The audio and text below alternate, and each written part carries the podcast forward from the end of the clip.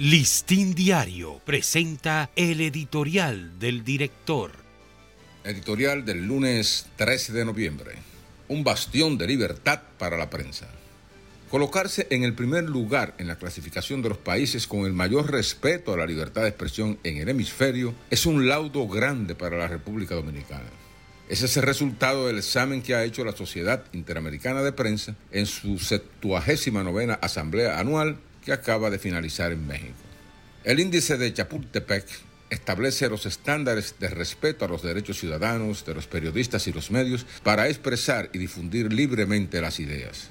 República Dominicana se coronó campeón en América de respeto a esos derechos y la CIPT ha hecho muy bien en reconocerlo.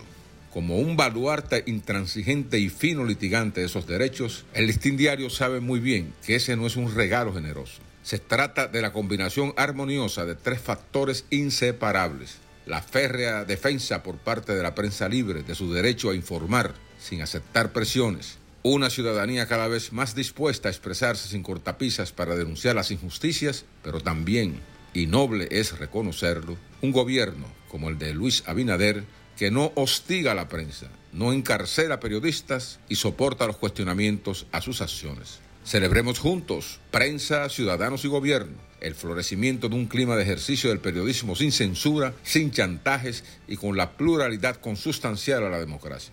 La democracia se sustenta en la libertad de los ciudadanos para expresar sus ideas y ella no podría existir sin libertad de prensa para publicar la verdad. Aquí hoy nos expresamos con libertad y nadie podrá intentar conculcar ese derecho inalienable y nunca los periodistas lo aceptaremos.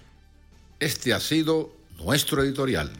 Listín Diario presentó el editorial del director.